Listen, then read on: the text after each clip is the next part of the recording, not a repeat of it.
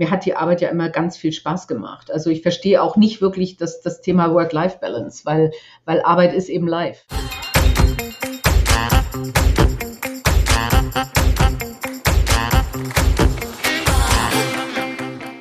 Herzlich willkommen zu einer neuen Folge Schwungmasse. Ich bin Katharina und heute spreche ich mit Simone Menne.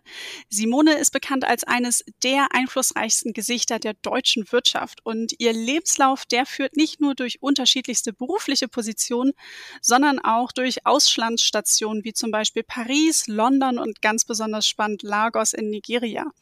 Und mit der Position als CFO der Lufthansa wurde sie deutlich sichtbarer und nutzte das auch, um sich für die Themen Diversität und Inklusivität in der Arbeitswelt einzusetzen.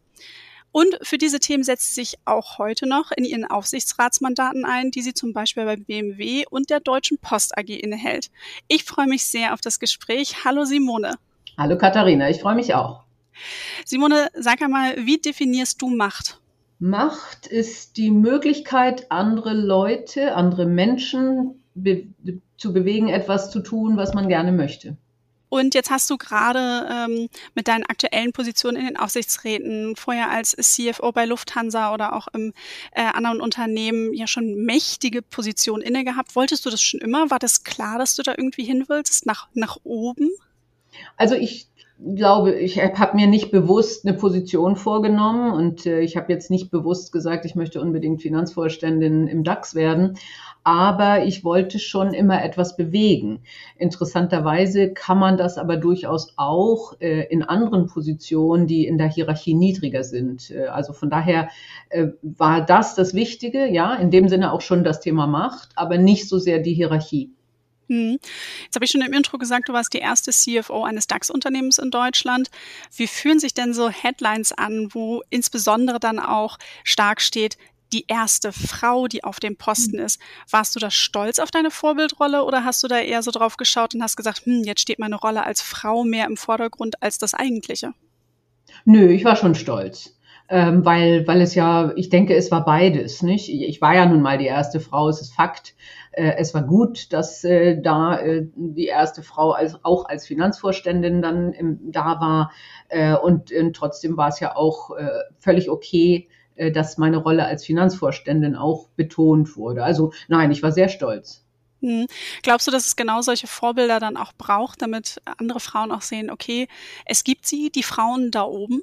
Ja, das ist ganz, ganz wichtig. Also äh, es scheint so zu sein, es sagt auch die Wissenschaft, dass Frauen eher Vorbilder brauchen als Männer.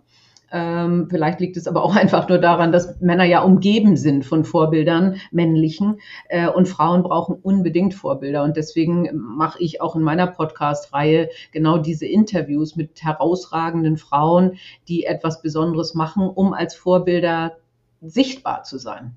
Hm guck mal, das habe ich im Intro vergessen und ich habe schon versucht, die vielen Stationen und Sachen zusammenzufassen. Du moderierst noch deinen eigenen Podcast, She Boss, kann ich auch wirklich nur empfehlen.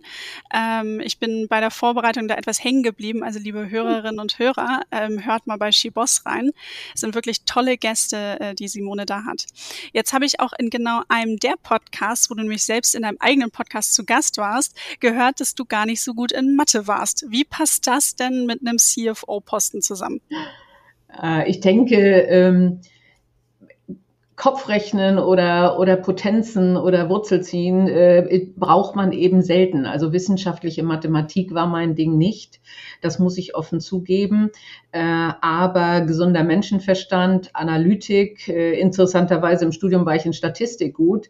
Ähm, das, äh, das war wichtig. Äh, und wichtig ist in jedem Fall, dass man eine gute Führungskraft ist, dass man die richtigen Menschen aussucht, äh, dass man den Menschen gut zuhört ähm, und äh, man wird gerade als Vorstandin äh, ist man ja nie die Beste. Nicht? Man ist umgeben von Menschen, die besser sind. und das ist das Wichtige, dass man diese Talente erkennt und richtig einsetzt. und, und auch Vertrauen in sie hat und delegiert. Und dann kann man äh, auch einen, einen Vorstand gut ausüben, ohne dass man jetzt die Beste in Mathe oder die Beste in Steuern oder die Beste in Bilanz, äh, Bilanzierung ist. Hm. Ist es auch genau das, wo du sagen würdest, das könnten unsere HörerInnen daraus lernen? Man muss nicht die Beste sein, sondern es gibt eben auch andere Dinge, wo man, die man als Führungskraft gerade besonders gut können, können sollte? Ja, also äh, das ist ein bisschen eine Neigungssache. Manche Menschen, manche Frauen fühlen sich sehr wohl in Spezialistenwissen äh, und andere sind eher Generalistinnen. Ähm, aber wenn man eine gute Führungskraft sein will, dann muss man eben empathisch sein und sozialkompetent sein. Und, äh, und das äh, halte ich für sehr wichtig. Und man kann ruhig sagen, ja, ich muss nicht die Beste sein, solange ich mich äh, mit guten Menschen und den Besten umgebe. Hm. Häufig hat man ja, und da bin ich jetzt mal so ein bisschen auf der Forschungsseite, ähm, ob das ein Vorurteil ist, dass wir Frauen gerade bei Forderungen zu Positionen im Job ein bisschen zurückhaltender sind. Wie war das denn bei dir? Warst du zurückhaltend oder hast du klar formuliert, was du willst?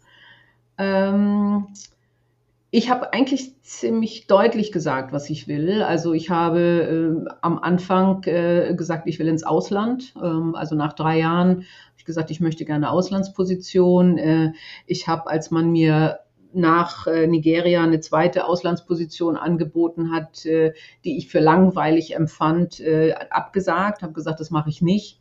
Und ich habe dann später, auch als ich bei der Lufthansa Technik war, zwei Jobs abgelehnt, weil ich damals schon gesagt habe, ich möchte Finanzvorstand werden.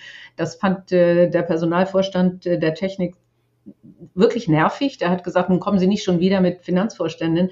Da hatte ich allerdings noch nicht an den Konzern gedacht, sondern eher an ein Tochterunternehmen. Mhm.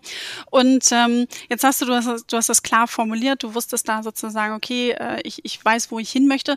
Wie hast du das denn auch als, als Chefin erlebt von deinen Mitarbeiterinnen? Äh, da habe ich tatsächlich erlebt, dass äh, viele Frauen darauf warten, entdeckt zu werden äh, und, und nicht laut sagen, was sie wollen.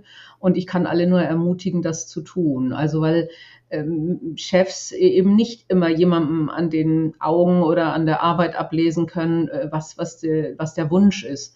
Und ähm, also da deutlich zu sagen, das stelle ich mir vor, äh, das ist wichtig. Ich weiß aber, und das ist ja das Unfaire, äh, dass wenn Männer das sagen, das als sehr natürlich empfunden wird und wenn Frauen das sagen, dann häufig rüberkommt, die ist, die ist zu bossy, die ist zu extravertiert. Äh, da, da kommen, greifen immer noch die Vorurteile, die wir alle im Kopf haben, aber trotzdem, man sollte es auf jeden Fall aussprechen und Frauen sollten es unbedingt aussprechen, wenn sie etwas möchten, auch wenn sie mehr Gehalt möchten im Übrigen. Auch das passiert bei Frauen weniger als bei Männern. Okay. Und kannst du dich an eine Mitarbeiterin erinnern, die was getan hat, wo du gesagt hast, und jetzt ist sie mir doch aufgefallen und du hast irgendwie ein Potenzial gesehen und sie vielleicht so ein bisschen auf deine Liste gesetzt, okay, äh, die könnte ich mal potenziell befördern, also dass du sie doch gesehen hast und wenn ja, was hat diese Mitarbeiterin gemacht, dass sie dir aufgefallen ist? Also da gab es mehr als eine ähm, und eine äh, Mitarbeiterin habe ich tatsächlich überredet, in Anführungsstrichen zu einem sogenannten Assessment Center zu gehen, also zu einem Test innerhalb der Firma, den man brauchte, um auf die nächste Führungsebene zu kommen. Und sie hatte da wirklich Angst und Hemmung. Und ich habe gesagt, natürlich schaffst du das. Das ist überhaupt kein Thema. Und sie hat einfach einen super guten Job gemacht. Also sie hat äh, damals äh, Rechnungswesen geleitet, schwierige äh, Themen gelöst. Und äh, also ich habe sie definitiv äh, auch für, für mehr gesehen als, äh, als das, was sie damals war, nämlich eine Gruppenleiterin. Ähm, aber ähm, da musste ich tatsächlich ein bisschen, ein bisschen schubsen. Und ich hatte auch einen Fall, das war eine Einkaufsleiterin, die habe gar nicht ich entdeckt, aber einer meiner Mitarbeiter äh, und hat gesagt, die Frau ist richtig gut, die sollten wir zur Einkaufsleiterin äh, damals in Spanien machen. Und ähm, da haben wir auch gut zureden müssen und haben gesagt, wir coachen und wir machen alles, du schaffst das. Äh, äh und ähm, das äh, das ist meistens so, dass diese Frauen einen super Job machen, aber äh, eben nicht sagen, ich möchte mehr. Und, äh, und, und da muss man dann manchmal helfen. Das ist ganz, ganz wichtig.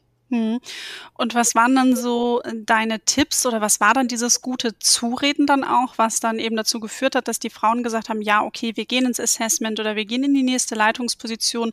Vielleicht, ähm, da bin ich mir sicher, können unsere HörerInnen auch sicherlich noch was mitnehmen.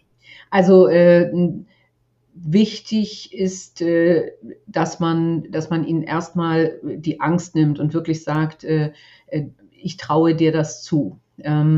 Wenn, wenn man selber äh, es möchte und nicht äh, entsprechende Vorgesetzte hat, äh, dann sollte man sich zumindest Mentoren suchen oder Coaches suchen, die einen da bestärken, ja, und, und sagen, ja, ich sehe hier deine Stärken und baue diese Stärken aus. Äh, auch im, im, Übrigen wichtig, Stärken ausbauen und nicht nur sehr zu sagen, oh, da bin ich schwach und da muss ich unbedingt mehr lernen, sondern wo bist du stark und, und das äh, wirklich ausbauen.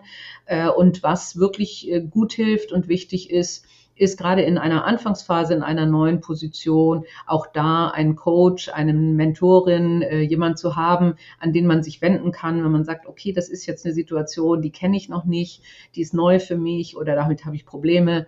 Ähm, können wir das mal diskutieren? Können wir mal darüber sprechen? Das, das hilft auch sehr. Hm. Hilft bei dem Punkt gerade eben, dass andere Leute mich sehen, mich weiterentwickeln, das Thema Netzwerken, also im Unternehmen oder sollte ich vielleicht auch mehr extern gucken, also extern dann mehr, mehr ein strategisches Netzwerk aufzustellen? Netzwerken ist immer gut. Ähm, ich habe es eigentlich in meiner Karriere zu wenig gemacht. Ich habe es verhältnismäßig spät äh, gute Netzwerke gefunden. Äh, und zwar äh, nicht zwangsläufig Frauennetzwerke, das muss nicht sein, sondern Netzwerke von Menschen, äh, wo man sagt, da kann ich was einbringen, aber mit, bei denen kann ich auch was lernen. Äh, und Netzwerke können ja völlig unterschiedlicher Art sein. Die können ja auch im, im Privatleben äh, zum Beispiel das Kunstsponsoring sein, also oder äh, ist auch ein Verein, ein, ein Sportverein ist ein Netzwerk, ja. Und, und das kann einen auch stark machen. Das, das wird völlig unterschätzt. Also man muss nicht zwangsläufig immer beruflich netzwerken, sondern es hilft auch, wenn man seine privaten Stärken in einem anderen Netzwerk äh, gut bringen kann, weil dann gewinnt man auch an Selbstbewusstsein. Nicht? Und äh, ich denke, darauf achten Firmen zu wenig. Was sind denn wirklich die Talente der Mitarbeiter, vielleicht auch außerhalb der Firma? Aber natürlich helfen Netzwerke in einer Firma auch. Äh, und äh, das äh, wenn man jetzt an das Thema Karriere denkt, ähm, dann ist ein Netzwerk äh, sicher, kann auch sicher wichtig sein. Äh, in der, ein internes Netzwerk, wenn man intern Karriere machen will, ist sicher sehr wichtig, ja. Also, dass mhm. man zumindest Menschen hat, die, die dann positiv über, über jemanden berichten können. Mhm, okay. Und ähm, ich habe über dich gelesen, dass du für die Quote bist. Warum mhm. ist das so? Ja, weil wir seit äh, Jahrhunderten äh, zu wenig Frauen haben und weil wir seit, ich weiß nicht, 20 Jahren oder so äh, eine freiwillige Selbstverpflichtung der deutschen Industrie hatten, mehr Frauen in Führungspositionen zu bringen und nichts passiert ist. Und, äh, und dann ging es erst los mit der Aufsichtsratsquote, weil dann gesagt wurde, okay, das hat in anderen Ländern, Norwegen beispielsweise, funktioniert. Also machen wir eine gesetzliche Quote für Aufsichtsräte. Da gab es den Aufschrei, wir finden nicht so viele Frauen was völliger Blödsinn war. Natürlich gibt es diese Frauen und es wurden auch genug gefunden. Äh, und jetzt äh, wurde dann seitdem ist nichts passiert bei Vorständinnen. Ja, also da liegt Deutschland so circa immer bei 10 Prozent und äh, weit, weit abgeschlagen äh, und ziemlich weit hinten, wenn man äh, das mit anderen Ländern vergleicht. Und ähm, in, in der Hinsicht muss man dann sagen, wenn es freiwillig nicht funktioniert und gegen, gegen das gute Wissen, weil es ist nachgewiesen, dass diverse Teams erfolgreicher sind, auch nachhaltiger im Übrigen. Und, äh, und, und trotzdem passiert es nicht, dann muss man halt sagen, dann sollte der Gesetzgeber und aber auch die Investoren was tun. Hm. Was muss sich denn in Unternehmen noch verändern, damit wir auch so echte Diversität leben, die ja noch viel mehr ist als nur Mann, Frau? Ja, also äh, die Einstellung. Also äh, es, es muss tatsächlich in den Führungsebenen klar werden, äh, dass man profitiert davon, wenn es unterschiedliche Meinungen an einem Tisch gibt und, und wenn man das dann austrägt und wenn man unterschiedliche Perspektiven äh, in eine Diskussion bringt und dass das nicht etwas ist, was, was nervig ist, äh, sondern dass es was Gewinnbringendes ist. Ähm, und äh, da passiert jetzt was, weil auch Investoren äh, darauf hinweisen und sagen, wir möchten, dass, äh, dass da was passiert, weil Investoren natürlich ein Interesse an einer erfolgreichen Firma haben. Und eine sehr homogene Firma mit einem homogenen Führungsteam äh, kommt nicht auf disruptive Ideen. Und heutzutage mit Technologiewechsel, mit Klimawandel, äh, mit, mit Migration und Pandemie äh, brauchen wir auch disruptive Ideen und auch völlig neue Ideen. Und die bringen eben manchmal junge Menschen an den Tisch oder Menschen aus anderen Kulturkreisen oder eben auch Frauen. Mhm. Und was kann ich da auch als Arbeitnehmerin mit zu beitragen, um die Diversität zu fördern oder auch den Gedanken mit zu fördern?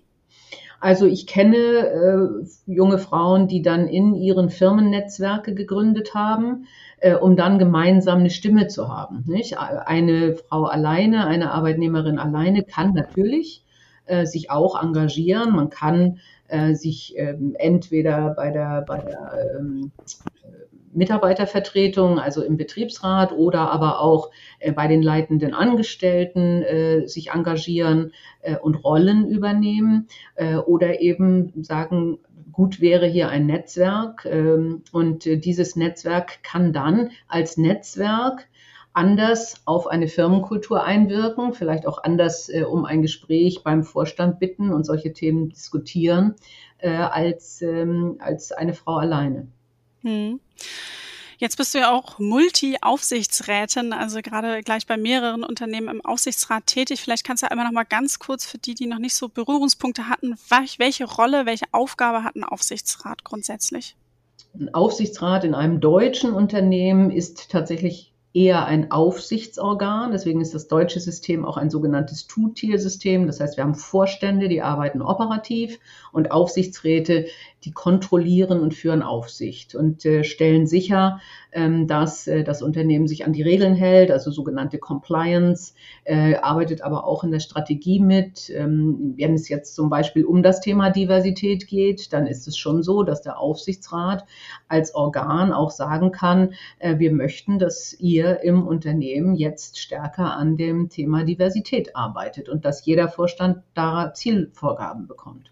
Also der Aufsichtsrat äh, gibt dann auch den Vorständen Ziele äh, und entscheidet auch über Ein- und Ausstellung äh, oder Entlassung von, von Vorständen und über Gehälter von Vorständen. In einem großen Unternehmen, also in einem großen DAX-Unternehmen, äh, sind es meist 20 Menschen, die äh, dann äh, paritätisch besetzt sind. Das heißt zehn Arbeitnehmervertreter und zehn Anteilseignervertreter wobei es dann, wenn es zu Abstimmungen kommt, wo es pari-pari ist, also die Arbeitnehmerseite zum Beispiel Nein sagt und die Arbeitgeberseite Ja oder umgekehrt, dann kann die oder der Vorstandsvorsitzende eine Extrastimme wählen. Okay. Und welche Fähigkeiten muss man so als Aufsichtsrätin mitbringen? Oder was würdest du auch sagen, was bringst gerade du mit, was eben für deine Aufsichtsratsposition äh, gut ist? Also was häufig gewünscht wird, und es spricht auch viel dafür, dass zumindest ein Teil der Menschen, die im Aufsichtsrat vertreten sind, mal Vorstand waren. Ähm, denn ähm, es ist schon komplex, auch welche Regeln gelten äh, und, äh, und wie dieses Aufgabenspektrum eines Vorstandes oder einer Vorständin ist, äh, dass man das beurteilen kann. Äh, das bringe ich mit. Ich bin auch äh, in allen Gremien, in denen ich sitze, eine Finanzexpertin, einfach durch äh, mein, mein Know-how im Thema Finanzen. Das muss es geben, das ist vorgeschrieben, dass es also äh, in einem Aufsichtsrat auch Menschen gibt, die was von Finanzen verstehen.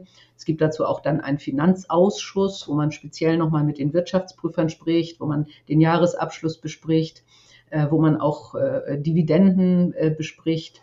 Also das, äh, das ist etwas, was ich mitbringe. Äh, es ist äh, auch natürlich das Thema analytische Fähigkeit und, und Themen schnell durchdringen, weil man kennt die Firma ja nicht in der Detailtiefe, wie man sie kennt, wenn man dort selber gearbeitet hat. Das heißt, man muss auch ein bisschen abstrahieren können und dann trotzdem erkennen können, wo könnte da ein Knackpunkt sein, wo könnte dort ein Risiko sein. Hm. Du hast ja mehrere Mandate. Ist das ein Vor-, Nachteil? Ähm, man darf nicht zu viele haben, also mhm. dann schafft man es einfach nicht. Äh, und ähm, es ist aber ein Vorteil. Also gerade in der heutigen Zeit müssen wir, glaube ich, sektorenübergreifend denken. Also was bedeutet Daten, was bedeutet Digitalisierung, was bedeutet neue Technologie. Und da hilft es, wenn man das in einem Unternehmen sieht, was vielleicht schon weiter ist und dann in ein anderes Unternehmen einbringen kann. Also dass man da dann sagen kann, ähm, warum versucht ihr das nicht zum Beispiel mit künstlicher Intelligenz zu lösen? Ich kenne da die Firma XY oder aber auch bei dem Thema äh, Risikolandkarte. Also die Firmen müssen ja auch ihre Risiken beurteilen und dass man da sagt, ich, ich kenne da Best Practice aus meiner Erfahrung mit folgender Firma. Ähm, da machen die Folgendes mit der Risikolandkarte. Wie wäre das, wenn wir nicht sowas ausprobieren? Also ich finde, ist von Vorteil. Äh, aber es gibt auch das sogenannte Overboarding. Das heißt, man darf nicht mehr als fünf Mandate haben, äh, weil man es sonst gar nicht schafft. Mhm.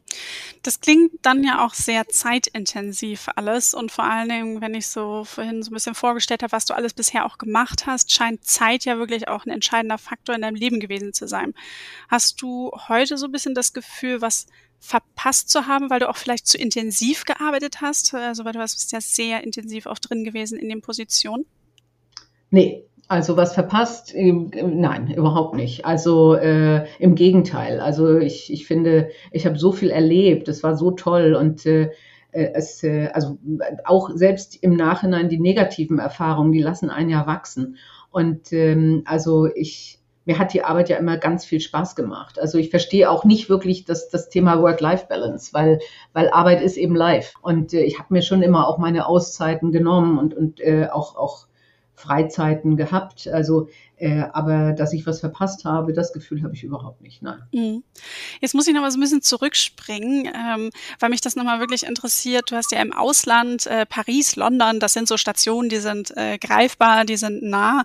Äh, da kann man mal eben äh, sozusagen rüberjetten. Aber du warst ja auch eine Zeit lang in Nigeria, ähm, in Lagos. Was hast du da gemacht und äh, wie kommt man da hin? Ja, das war tatsächlich, äh, ich habe drei Jahre bei Lufthansa gearbeitet äh, und habe gesagt, also ich bin bei Lufthansa, weil es ein internationales Unternehmen ist und ich möchte gerne ins Ausland. Und ähm, da gibt es für meine Ausbildung ähm, kaufmännische Leitungen. Ähm, die machen da die Verwaltung, alles kaufmännische, aber auch ein bisschen die Personalverwaltung in unterschiedlich großen Büros. Ähm, und wenn man als, äh, als junge Frau kommt und sagt, ich möchte gerne ins Ausland, bietet man einem nicht äh, Lagos, äh, äh London oder Paris an äh, oder New York, was eigentlich immer mein Traum war, äh, sondern dann kommt halt äh, in meinem Fall äh, Lagos, ähm, was äh, ehrlich gesagt ein Ort ist, wo viele Leute nicht hinwollen. Und äh, was auch schwierig ist, insbesondere wenn man Familie hat, weil man schon äh, mit gefährdeter Sicherheitslage arbeiten muss und äh, äh, der Partner nicht arbeiten darf. Ähm, also das, äh, das ist alles nicht, äh, nicht ganz so einfach für die privaten Verhältnisse. Für mich war es toll, weil ich war eine junge Frau, ich hatte viele Freiheitsgrade. Ich hatte mein erstes Team mit 13 Mitarbeitern äh, mit, äh, aus drei verschiedenen Stämmen. Also die sprachen wirklich alle unterschiedliche Sprachen und zwangsläufig die, die Staatssprache, äh, die Landessprache ist, offizielle ist äh, Englisch. Von daher war es einfach. Äh, und ähm, ja, und äh, ich habe da ganz tolle Menschen kennengelernt. Äh, es war wirklich aufregend äh, und äh, es war, war eine sehr, sehr gute Erfahrung, weil es schon hilft, immer noch, auch heute noch, wenn man sich dann vor Augen führt, wie Menschen an anderen Teilen der Welt leben und äh, wie gut es uns geht, aber wie dringend wir auch etwas für zum Beispiel Afrika tun sollten. Hm. Jetzt hast du eben gesagt, okay, es war, obwohl du mit drei unterschiedlichen Stämmen gearbeitet hast, äh, die untereinander drei verschiedene Sprachen gesprochen habt, ähm, dadurch, dass ihr Englisch kommuniziert, das war irgendwie einfach. Jetzt äh, kommen wir beide ja aus dem hohen Norden, ich nördlich von Hamburg, du aus mhm. Kiel. Wenn man nach Bayern fährt, findet man da ja schon irgendwie eine andere Mentalität vor. Ähm, dann erkennt man, hat man noch so die Erfahrung, gerade US-Markt, die ticken ja auch nochmal ganz anders. Ähm, Inwiefern war das so ein Thema, die, die Mentalität und auch eine ganz andere Kultur? Wie hast du dich da, da eingefunden und ähm, sozusagen da deinen Start gefunden?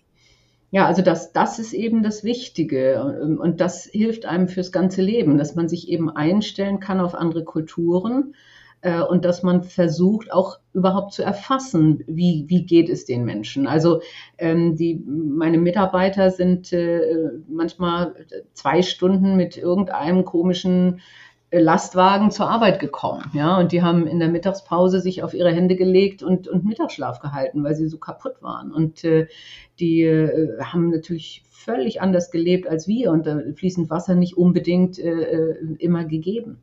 Und, und das zu erfassen und, und, und darauf Rücksicht zu nehmen, auch dass sie nicht so gut ausgebildet waren. Es waren halt nicht die perfekten deutsch gelernten Bilanzbuchhalter. Aber äh, zu erkennen, was sie können und, und ihnen dann auch was beizubringen, das ist das Wichtige. Aber das, das ist halt eigentlich gar nicht so anders wie in Deutschland, äh, weil du sagst es selber. Also als Kielerin äh, habe ich im Zweifelsfall, also mit Kölnern und dem Kölner Karneval, da war für mich immer ein, ein Buch mit sieben Siegeln für, für die Lufthansa Hauptverwaltung, war das, das wahnsinnige A und O. Ja? Und dann muss man eben das verstehen oder verstehen lernen. Und, äh, und auch Frankreich wird fälschlicherweise, man sagt Nachbarn, und äh, dann ist doch Frankreich, Deutschland kein Thema. Auch da gibt es wahnsinnige kulturelle Unterschiede. Und, und das muss man, darauf muss man sich einlassen. Und deswegen finde ich, dass das ist dann auch Diversität leben. Und, äh, und wenn man das gut kann, dann kann man eben auch viel kreativer denken, also mit den anderen zusammen, weil dann kommt man auf neue Ideen, die aus einem deutschen und nigerianischen äh, Problem dann eine internationale Lösung finden. Hm, klingt total spannend und ähm, das finde ich auch an deinem Lebenslauf total toll. Und ähm, Jetzt äh, wollen wir noch mal so ein bisschen in ein anderes Themenfeld gehen, so ein bisschen zur, zur privaten äh, Simone. Ähm, jetzt glaube ich, du gehst definitiv nicht zum Karneval. Äh, das hat man eben schon rausgehört. Was machst du denn in deiner Freizeit? Ähm, ja, ich, äh, ich mache viel Sport, äh, aber erst seit ich nicht mehr jeden Tag äh, als Vorständin arbeite. Also ich hatte wirklich lange ausgesetzt äh, und genieße es. Äh, und ich, ähm, ich habe ja eine Galerie und ich male auch gerne selber. Oder ich zeichne eher mehr, als dass ich male. Okay. Ähm, was, was zeichnest du? Oder? Meistens irgendwie seltsam aussehende Tiere. Also ähm, viel Vögel, ähm, Katzen kann ich nicht, Vögel kann ich ganz gut. Momentan mache ich gerade irgendwie so einen Glücksdrachen. Sehr okay. kitschig, sehr kitschig. okay, alles mal ausprobiert werden. Und äh, wie ist die Idee so ein bisschen auch entstanden, dass du sagst, okay, du eröffnest deine Galerie auch in Kiel und beschäftigst dich damit dann auch intensiv? Also ähm, teilweise opportunistisch, weil in dem Haus, in dem ich wohne hier in Kiel, was sehr exponiert, auch mitten in der Innenstadt steht, äh, unten ein Gewerberaum ist der Leerstand. Äh, Kiel hat große Probleme äh, mit Leerstand in der Innenstadt. Und, ähm, und ich eigentlich gesagt habe, da muss ich was tun äh, und auch überlegt habe, was könnte ich dann machen. Und ich, da ich nebenher ja noch die Aufsichtsratstätigkeit habe, ähm, war es etwas, wo ich nicht jeden Tag da sein muss. Und äh, gleichzeitig finde ich das Thema Kunst, auch das Thema Kunst und Wirtschaft und was kann Kunst der Wirtschaft beibringen, hochspannend. Und, äh, und dann habe ich ursprünglich gedacht, ich mache das hier mit den, mit den Studenten von der, von der Kunsthochschule. Es hat sich dann aber irgendwie weiterentwickelt. Also inzwischen ähm, habe ich ähm, ja sehr äh, etablierte Künstler durchaus auch schon eher in der Galerie gehabt und äh, äh, habe selber festgestellt äh, zu meinem äh, Erschrecken, dass ich nicht äh, paritätisch Männer und Frauen, also Künstlerinnen und Künstler ausgestellt habe. Also äh, habe ich jetzt eine ganze Liste von Frauen, die ich in Zukunft ausstellen möchte. Sehr gut. Du hast eben gesagt, die Wirtschaft, die kann auch was von der Kunst lernen. Was wäre das denn zum Beispiel? Kunst ist immer äh, äh, ambivalent, also die ist nicht schwarz-weiß und es ist, äh, ist auch Geschmackssache. Es gefällt nicht jedem das Gleiche. Äh, ich stelle maßgeblich äh, Skulpturen aus. Eine Skulptur sieht von jeder Ecke anders aus. Ich kann drumherum gehen und stelle einen neuen Aspekt fest. Und diese Ambivalenz ist ja eigentlich auch im täglichen Leben. Ähm, wir neigen aber dazu, mehr und mehr äh, zu polarisieren und zu sagen, es gibt nur das oder das und das ist richtig und das ist falsch. Äh, und das stimmt eben nicht. Und man muss die Grauschattierung sehen äh, und, und auch sagen, ich, ich muss auch andere Menschen verstehen. Da sind wir wieder bei dem Thema verschiedene Kulturen. Ich muss mir die Mühe geben, zu verstehen, warum andere Menschen das sehen. Und, und das gilt im Übrigen auch in der Politik. Ich muss zumindest versuchen zu verstehen, damit ich dann mit meinen Argumenten meine Meinung rüberbringen kann und hoffentlich auch jemanden überzeugen kann, wenn der auf einer ganz falschen Schiene ist. Äh, und das kann Kunst, weil Kunst bringt einen erstmal auf ein sachliches Gebiet. Einfach nur, man steht vor einer Skulptur und redet drüber und, und das ist dann wenig emotional und man kann sagen, ach so, ja, das siehst du da drin. Also ich habe was ganz anderes gesehen. Und dann kann man das vielleicht auch üben mit anderen Themen, äh, mit, mit anderen Problemen, äh, ob das nun wirtschaftliche Themen sind oder auch politische Themen. Hm. Gibt es ein Kunststück, das du immer wieder bewunderst? Und wenn ja, warum? Es gibt verschiedene, aber eins, was, was ich wirklich äh, immer wieder auch mir ansehe, ist die Nike von Samothrake im Louvre. Äh, und das ist, äh, ist halt eine Siegesgöttin, wobei ihr viele Teile fehlen, unter anderem der Kopf. aber man sieht trotzdem, wie, wie majestätisch und wie toll diese, diese Göttin den Fischern den Weg gewiesen hat früher. Die stand also auf einem Felsen und hat wohl die äh, ausgehenden äh, Fischerboote begleitet und natürlich auch wieder in Empfang genommen. Und äh, die finde ich immer noch wunderschön. Also ich immer versucht, in den Louvre zu gehen, wenn wenig Leute da sind und mich dann dahin zu setzen und die gucke ich mir immer wieder gerne an. Klingt auf jeden Fall gut, die Siegesgöttin. Simone, kommen wir auch schon zu meiner letzten Frage. Gibt es ein Learning, was du in letzter Zeit gemacht hast, wo du sagst, ähm, da hast du irgendwas Neues entdeckt oder einen Aha-Moment gehabt, wo du sagst, Mensch, das ähm, würdest du an unsere HörerInnen gerne weitergeben? Was ich, was mich momentan umtreibt, ist tatsächlich das Thema Wahlen äh, und das Thema, wie gehen wir in Deutschland damit um. Äh, und der Aha-Moment ist und der, das, der Wunsch, äh, genau wie alles andere im Leben, man sollte nicht sich jetzt an Kleinigkeiten und an kleinen Skandelchen, ob egal welche Partei es ist, äh, festhalten, sondern wirklich darüber reden, was brauchen wir in Deutschland dringend und wer kann uns das liefern und was kann ich dazu beitragen. Und mein Punkt, mein Aha-Moment war tatsächlich, dass ich gesagt habe, ich kann nicht immer nur sagen, die Politik sollte mal, äh, sondern ich muss mich selber mit engagieren, ähm, weil wir es nicht zulassen können, dass die Welt so weitergeht, wie sie derzeit weitergeht und uns nicht dafür einsetzen, dass es besser wird. Hm. Jetzt muss ich doch noch eine Frage hinterher schieben, weil du gesagt hast, dieses Thema, du musst dich ähm, engagieren. Inwiefern hast du das vor oder tust es vielleicht auch schon? Ich bin den Grünen beigetreten und arbeite zum Beispiel derzeit mit an dem Parteiprogramm für die Landtagswahlen im nächsten Jahr. Alles klar, das war ein ganz konkreter Punkt. Simone, vielen, vielen lieben Dank, äh, dass du deine Geschichte erzählt hast. Ich finde eine klassische Role Model Folge. Ich danke dir ganz herzlich für das Gespräch und wünsche dir noch einen schönen Tag. Katharina, danke für die spannenden Fragen. Ich äh, danke für das Interview und auch dir einen schönen Tag. Und im Nachgang zur Folge möchte ich mich noch für zwei Bewertungen zu unserem Podcast bedanken und sie dir auch vorlesen.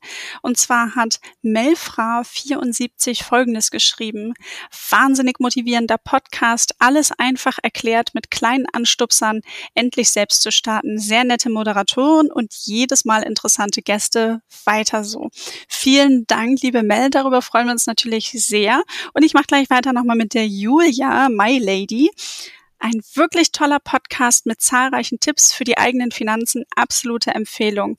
Auch dir, liebe Julia, vielen Dank und der Appell an alle Hörerinnen und Hörer, vergibt uns Sterne bei iTunes, schreibt eine kurze Bewertung, das hilft uns in der Sichtbarkeit und vor allen Dingen erhalten wir auch dein direktes Feedback, wie du unseren Podcast findest, was wir noch besser machen können, welche Gäste wir vielleicht noch einladen dürfen. Ich freue mich auf deine Bewertung und sage ganz herzlichen Dank und bis zur nächsten Folge Schwungmasse.